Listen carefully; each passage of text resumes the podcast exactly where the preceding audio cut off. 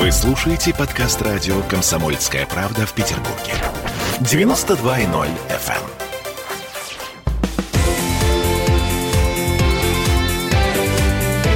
Картина недели. Всем привет, это радио «Комсомольская правда», петербургская студия радио «Комсомольская правда». Я Дмитрий Делинский. Я Ольга Маркина. Ректор гуманитарного университета профсоюзов Александр Записоцкий вместе с нами. Александр Сергеевич, здравствуйте. Здравствуйте. Эм, начинаем подводить некоторые информационные итоги уходящей недели. Э, самый главный, самый важный, серьезный вопрос э, на этой неделе. Почему люди выходят на улицы? Ну и такие подвопросы. Что этим людям надо и почему власть отвечает этим людям дубинками автозаками? Цифры для начала. Значит, более 10 тысяч человек попали за решетку за три дня протестных акций 23 января, 31 и 2 февраля. Судя по тому, что мы видим э, на фотографиях, э, в камерах просто не то, что нет места, они там стоят. А, это, это правда. Это коллапс в правоохранительной системе, сродни тому коллапсу, который наступил в медицинской системе, когда ну, не хватало коек для коронавирусных больных, сейчас не хватает мест в следственных изоляторах. Свежая, самая последняя новость. Э, В Казани власти согласовали митинг против задержаний и репрессий. Э, Митинг запланирован на 14 февраля. Это первый в нашей стране город, в котором удалось получить э, легализацию протестной акции. Значит, э, организаторы этого митинга планируют после акции принять резолюцию, передать ее в Госсовет Татарстана с требованием изменить состав избирательных комиссий, ввести туда оппозиционные партии, изменить законодательство, разрешить допуск всех партий к участию в выборах, снизить проходной барьер. Как вам такие требования? Ну что, очень мощный рывок, рывок Запада с помощью пятой колонны здесь, в стране, тщательно подготовленной за многие годы. Вы знаете что? Ну, не хватает мест в изоляторах. Ну, в общем, может быть, взять какую-нибудь небольшую баскетбольную площадку и собирать там. Э, У меня вопрос другой. Почему я должен с утра до ночи видеть вот эту ничтожную кучку протестунов? Что, у нас в стране нет других людей, достойных того, чтобы мы их видели по телевидению? Например, учителей, врачей с их огромными проблемами, инженерных работников и так далее, и так далее. Хлеборобов, наконец. Александр Сергеевич, есть Да. один маленький нюанс. Да. А, Среди этих задержанных, к сожалению, не все были участниками митинга. Более того, большая часть из этих задержанных, они в принципе не имели к этому митингу никакого отношения. И есть очень много реальных свидетельств. Например, я живу э, на, Так. рядом с площадью Островского. У меня просто не было вариантов выйти из дома. Э, есть неотложнейшие дела, там у меня у ребенка логопед. И ничего не сделала. То есть я вынуждена все равно выходить из дома. И очень много моих знакомых просто шли на работу. Это говорит только о следующем, что подобным бесчинствам надо очень жестко и решительно противостоять, и их, эти бесчинства, прекращать. Александр Потому Сергеевич. что, а можно я доскажу? мгм. Потому что речь идет о грубейших нарушениях общественного порядка, потому что на протяжении ряда лет власти относились к этому очень мягко. И э, вот это надо прекращать, чтобы нормальный человек вышел из дома, не, э, так сказать, ожидая, что какие-то провокаторы устроят провокацию около его подъезда, и этого человека тоже загребут. Александр Сергеевич, а почему нельзя было разрешить людям митинговать, например, в том же Удельном парке или э, около Смольного? Там ты никому не помешаешь. А что, кто-то просил разрешения на митинг там? А все, зна- Разрешение просили, Нет, не знаю, разрешение да. не дали. а, все, Да знают, что вы. все знают ответ. Впервые слышу. Все знают ответ. Все очень хорошо знают ответ. Коронавирусные ограничения, массовые мероприятия запрещены. Запрещены. Идите, Так. идите нафиг. Чем плохой ответ? А. Чем он вам не нравится? Нет коронавирусных ограничений? Смотрите, закон в нашей России, да, он эм, написан для того, чтобы его соблюдали. Правильно? Ой, конечно. Чудесно.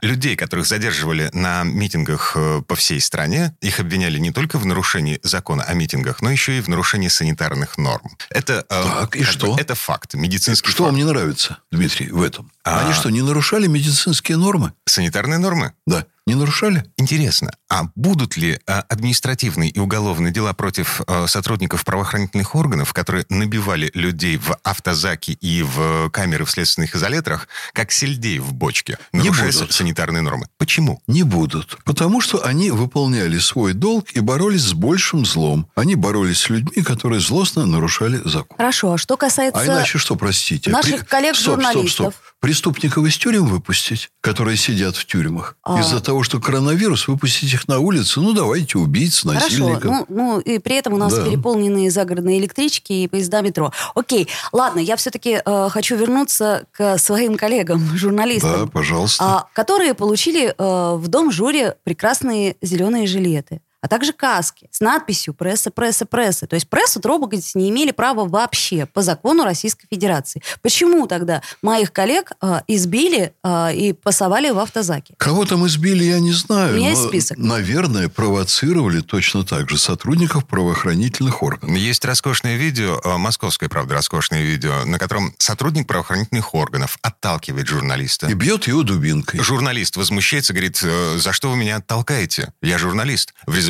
эм, журналист получает дубинкой по голове. Это Откуда он нормально? его отталкивает для начала? Откуда и почему? Смотрите, двор, в котором журналист снимает, как э, сотрудники правоохранительных органов зачищают этот московский двор. Так, Так, отлично. Он имеет право по закону это делать? Имеет. так, дальше что? Полицейский имеет право бить журналиста? Это зависит от того, нарушает он законы и препятствует ли он его деятельности. Не препятствует. Смотрите, Ну, э, вы да. не можете об этом судить, Дмитрий. Ну, у нас- у Потому нас что есть- то, что, минуточку, то, что появляется в сети, мы это уже прекрасно знаем по Минску и по многим другим вещам. Это обрубленные, это препарированные видеоматериалы, которые в 95% случаев создают искаженное представление. Это одна из технологий провокаций. Поэтому я бы не взялся бы о материалах, которые попадают в сеть, которые снимают самодеятельные фейковые журналисты. Я бы не взял бы по этим, не взялся по этим материалам судить о реально происшедшем. Ну, а то, что профессионалы, журналистов, а, Дмитрий, профессионалы снимают, Мгм. я бы совсем не взялся судить о реально происшедшем. Очень много Понятно. То есть фейков. для того, чтобы судить о ситуации, о том, что происходит на самом деле, нужно просто сходить и посмотреть на все это своими глазами. И тогда вас заберут. А я думаю, что для того, чтобы посмотреть на то, что происходит нормально в нашей стране, нужно определенные западные структуры удалить из нашей страны и принять очень жесткие меры для того, чтобы эти безобразия вообще прекратились. Потому что вы сейчас говорите о некоторых последствиях в обществе и о некотором хаосе, и о вполне возможно беззаконии, которое возникает в результате совершенно очевидного вмешательства Запада и деятельности агентов их влияния. Вот они замутили, Дмитрий, дайте я доскажу. Они вытащили людей на улицу, они побудили людей нарушать закон, а после этого давайте мы расхлебывать, какие там побочные де- э, результаты этого произошли. Если вы позволите, я в этот момент отвечу на ваш главный вопрос. Что заставляет людей выходить на улицы в незаконных мероприятиях, акциях протеста? Мой ответ простой. Эти люди либо не любят Родину, либо эти люди не понимают, в чем они участвуют, либо и то, и другое. Вот вы говорите, 10 тысяч арестованных. Ну, я вам скажу, что человек 200-300 из этих 10 тысяч – это реальные поклонники Навального. Существенное количество, вот как Ольга говорит, невинные люди, которые попали под вот этот маховик противодействия нарушениям порядка. Это, конечно, очень неприятно. Но вот виновата ли в этом полиция, виновата ли в этом власть? Власть виновата, потому что она многие годы допускала проникновение сюда Запада, создание здесь западной агентуры, агента влияния. Ну Вот. А дальше? А кто там? А люди, которым не нравится экономическая ситуация, а люди, которым не нравится начальство, а люди, которым вообще не нравится власть в принципе. А кому власть вообще и где и когда нравилась? Назовите мне страну, которая была в реальном восторге от власти. Александр Сергеевич, то есть э, вы хотите сказать, что раздражение накапливается, и его нужно каким-то образом выплескивать? Вы знаете, что раздражение у какой-то части людей есть. Я хочу спросить, как наша власть позволила оболванить существенную часть наших граждан западной пропагандой. Почему наша власть допустила? Это ведь очень далеко все идет. Я вижу целые поколения, например, журналистов федеральных СМИ, которых учили профессора, живущие на западные гранты. Мы не знали бы Навального, если бы его журналисты не пиарили. Скажите мне, какие ценные взгляды вообще, какие ценные идеи, что полезного для страны выдвинул Навальный? Человек, заваливший фейками информационную среду на западные деньги. А, вот, Дмитрий, да. сейчас я, я уже вам вопрос задал, вы готовьтесь ответить, что ценного сделал Навальный для страны. Мы видим, что он публикует фильмы, которые сделаны немцами, тем же Бундесвером, по сути, но на самом деле разведкой, на американские деньги. Навальный их впрыскивает, потом оказывается, что все, фейк, все, компьютерная графика, дворец не Путина, а Ротенберга, и они ничего на это возразить не могут. У них нет никаких документов, подтверждающих, что это дворец Путина. Александр что он Сергеевич. ценного сделал для страны, чем он нас обогатил. Александр вот мысль Сергеевич. его назовите, какой-нибудь. Смотрите, а, насчет стен а, дворца в Геленджике. В фильме Навального напрямую говорится о том, что строительная ошибка привела к тому, что в 2019 году возобновились строительные работы и пришлось все обдирать до бетона. Вот. Хорошая он, он там сказка. об этом говорит. Хорошая сказка. Отлично. Есть фотографии, э, сделанные внутри этого дворца, в интерьерах в 2010-2011 году. Эти интерьеры тогда были готовы. Да, в Ладно. том числе библиотека в Чехии, один из этих интерьеров и так далее. Хорошо. Этот хлеборобы, хлеборобы и рабочие в э, Российской Федерации в Не-не, про с, Навального с- с скажите. огромным Дмитрий. облегчением, с огромным невероятным облегчением восприняли новость о том, что э, дворец в Геленджике стоимостью 100 миллиардов рублей принадлежит на самом деле не Владимиру Путину, а другу детства Владимира Путина, э, господину И вот Ротенбергу. Это ужасно. А Навальный не был другом детства Владимира Путина. Вот, поэтому А он Навальный, ищет смотрите, пути в жизни смотрите, своим путем. да. Кто-то в этой стране должен задавать вопросы властям. Ценную идею назовите его. Ценная идея. Власть должна отвечать на вопросы людей. Если власть не отвечает на вопросы людей, у людей накапливается раздражение, люди выходят на улицу. Вы знаете, Дмитрий, это не новая идея, она не принадлежит Навальному. Это идея, которая в каждом обществе звучит с утра до ночи всю нашу жизнь. Власть должна отвечать. А Власть почему не отвечает? Отвечает. Я, например, до сих пор не поняла, где моя пенсия. Я правда не понимаю, что происходит. Погодите, э, давайте прямо сейчас. Это тоже ценная идея Навального. А, это моя у каждого личная из нас. идея. Это ваша, но вы не Навальный. Прервемся на две минуты буквально. Вернемся в эту студию совсем-совсем скоро. Александр Записоцкий, ректор гуманитарного университета профсоюзов. Ольга Маркина. Дмитрий Делинский. Подводим информационные итоги уходящей недели. Картина недели. В Ленинграде открыт рок-клуб. Рок-н-ролл жив.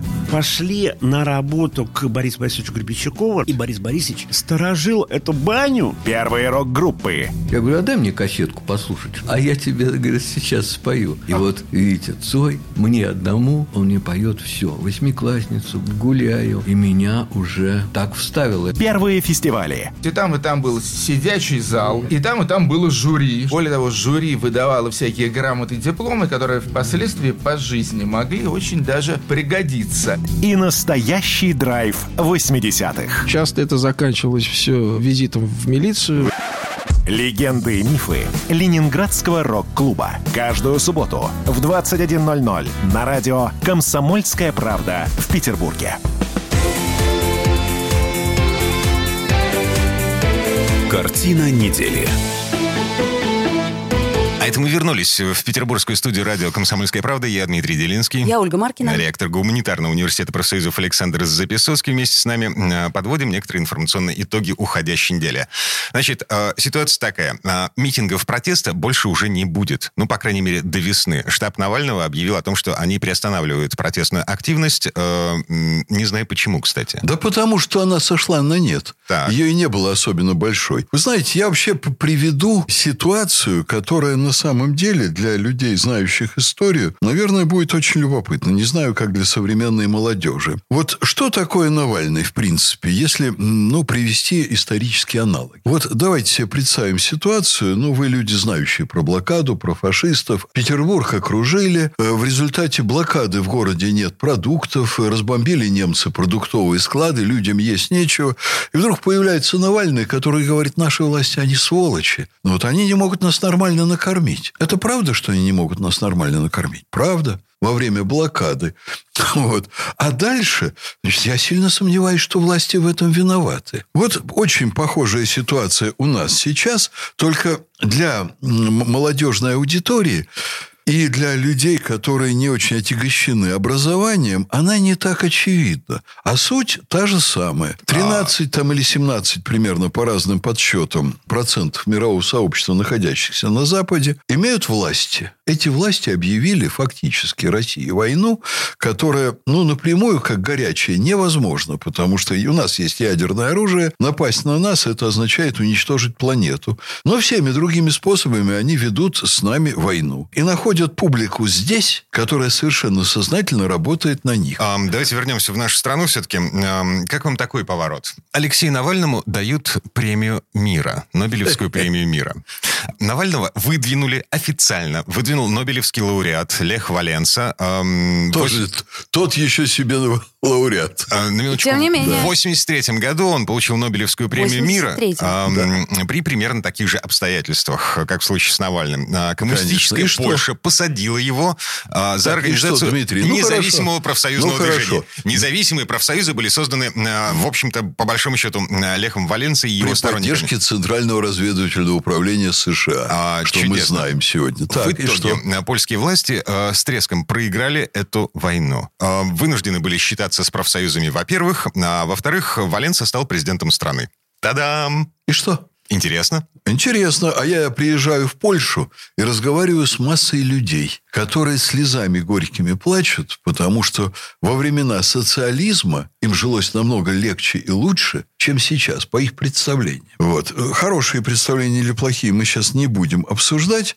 Вот. Но меня тоже беспокоит то, о чем вы говорите. То, что Навальному могут выдать премию мира, как и многим другим негодяям, я не сомневаюсь. Они выдали премию мира Бараку Обаме, который развязал огромное количество войн и прожил, пролил огромное количество крови. Нобелевская премия, она тем и интересна, что ее не давали Льву Толстому, а давали госпоже Алексеевич, которая, как писательница, она даже в третий ряд не Ну, попадает. Шолохову-то тоже давали, да? Шолохову давали. И вроде заслуженно. Да. Ну, Слушайте, еще одно громкое имя, вот всех перечислили, Джо Байден. На этой неделе он начал м, говорить о том, куда, в какую сторону будет копать Белый дом. Он выступил с программным заявлением перед Госдепартаментом о будущей внешней политике Соединенных Штатов. Э, э, Две угрозы – Китай и Россия, но в числе прочего Байден говорил о том, что он я цитирую. «Ясно дал понять президенту Путину, что я не такой, как мой предшественник, и что дни, когда США сдавались перед агрессивными действиями России, закончились». Конец цитаты. Слушайте, а кто он для нас такой? Для нас? Ну, вообще никто. А человек, который может повлиять, например, на на капитализацию компании «Газпром». Человек, который может нагадить по-крупному Да. нашей стране. Да. Вот кто это такой? Безусловно. Нужно ли нам здесь смаковать его высказывания? Нужно ли нам пропагандировать его взгляды и его идеи? У меня огромные сомнения. Мы говорим о том, к чему нам готовиться. Да, Александр Сергеевич. слушайте, ну, готовимся мы к многому, но, например, когда э, на нас напал Гитлер, цитирование его было очень избирательным, и фокусирование общественного мнения э, происходило, ну, совсем на иных вещах. И доктора Геббельса мы цитировали тоже не каждый То день. есть он уже враг? Я про Байдена. Да, он То сам есть считает, уже- что он наш враг. Нет, я просто... Подождите, по- а он сам сказал, это Дмитрий только что процитировал, что мы враги Байдена. Это же не Путин сказал, что Байден его враг. Это Байден сказал, что Россия и Китай враги Соединенных Штатов. Чудесно. Вот как бы подводя черту под э, всем разговором вокруг того, что происходит в нашей стране на волне вот этих протестов, на волне противостояния очередного витка, противостояния с Западом, государство, Александр Сергеевич, мое личное убеждение, государство – это договор. Договор между властью и народом. Вот мне такое ощущение, что где-то что-то пошло не так. А Власть народ не слышит. Власть народ слышит замечательно. И вот с приходом Мишустина к руководству правительства, те сферы, в которых все было наиболее сложно, начали вдруг стремительно поправляться. И меры по части эпидемии, и регулирования экономики, и меры по поддержке предприятий. Очень много сейчас делается полезного, хорошего, здравого. Только, пожалуйста, не надо называть народом те несколько десятков тысяч, которые вышли на демонстрации. Это люди, которые ведут себя безответственно. Вот знаете, есть такое понятие коллективное бессознательное в психологии. А я бы ввел понятие коллективное безответственное. Вот это коллективное безответственное. Это очень маленькая часть общества, которая демонстрирует свое вполне возможно по ряду параметров законное не, неудовольствие, это не есть та часть общества, с которой надо вести диалог. Это та часть общества, которая сознательно под, э, так сказать, определенным дурманом идеологическим идет на нарушение закона. И что, в асфальт э, закатывать нет? А что, Ольгу Маркину надо об асфальте? Александр Сергеевич, а вот у меня вопрос. А что-либо в мире или в России, или вообще смогло бы вас э, заставить выйти э, на акцию протеста? Неважно, в индивидуальном я вам, пикете. Я вам скажу так. Приличный человек нарушать закон не будет. Совершать прямые нарушения закона. У нас в стране есть очень много различных форм протеста, в которых могут участвовать приличные люди. Слушайте, а если закон написан дурацки? Если, О, это если вы видите, кажется. что власть категорически не права. Это кому так кажется, Да, что да, он написан дурацки. Слушайте, ну многие законы написаны странно, Ух. их пытаются О. менять даже депутаты. О, то, что нет идеальных законов, это абсолютно правильно. Но есть тоже шикарные совершенно механизмы возражать против закона. Вот я сейчас категорически не согласен согласен, с позицией Российской Академии Наук и ее президиума, который вдруг высказался против э, закона, регулирующего просветительскую деятельность. Они сказали, а не надо нам его вообще. Да нет, надо и очень надо. Только надо разумный закон, надо закон правильно регулирующий, закон, дающий людям вести настоящую нормальную просветительскую деятельность и не заниматься прозападной пропагандой, разрушающей наше государство. Регулируйте законы. И никак иначе. Так мы же можем добиться, чтобы это было в рамках закона. Что это? Чтобы митинги были в рамках закона. Чтобы Добивайтесь. 31 статья Конституции, которая позволяет нам, так сказать... О, вот здесь это типичное заблуждение человека, который пропитан ложными идеями. Так. Что свобода – это некое безусловное правило. Вот люди провели свободно что-то у вашего подъезда. Их замели и вас замели.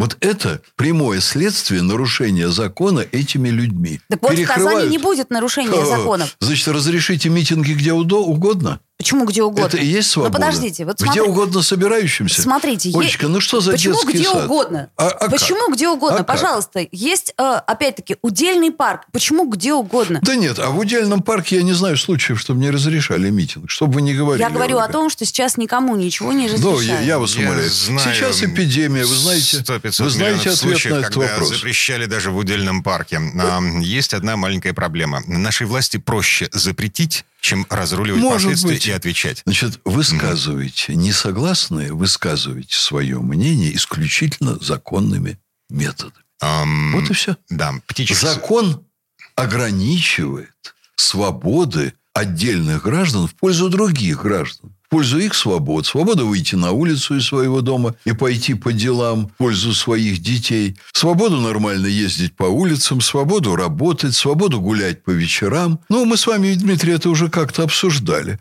Свобода превыше всего? Ну, тогда я могу вломиться к вам в дом, выбив у вас дверь, прийти к вам на кухню, сесть и съесть ваш ужин. А это уже уголовное преступление. А, вот это нарушение закона вам не нравится.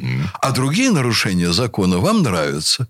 На мой взгляд, это чрезвычайно опасно. А что потом удивляться, когда старшеклассников выводят под этими же лозунгами свободы сторонники Навального на митинги? А в 14-15 лет тебе только дай побузить. Против родителей, Конечно. против власти. Это Конечно. возраст вот такой. Пандемия, тестостерон, Вот все это вам нормально. конкретный пример, как в пропаганде это Слушайте, делается. но- Прерываемся на этом, э, меняем тему. Буквально через пару минут будем говорить о наступлении на свободу слова на Украине. Картина недели.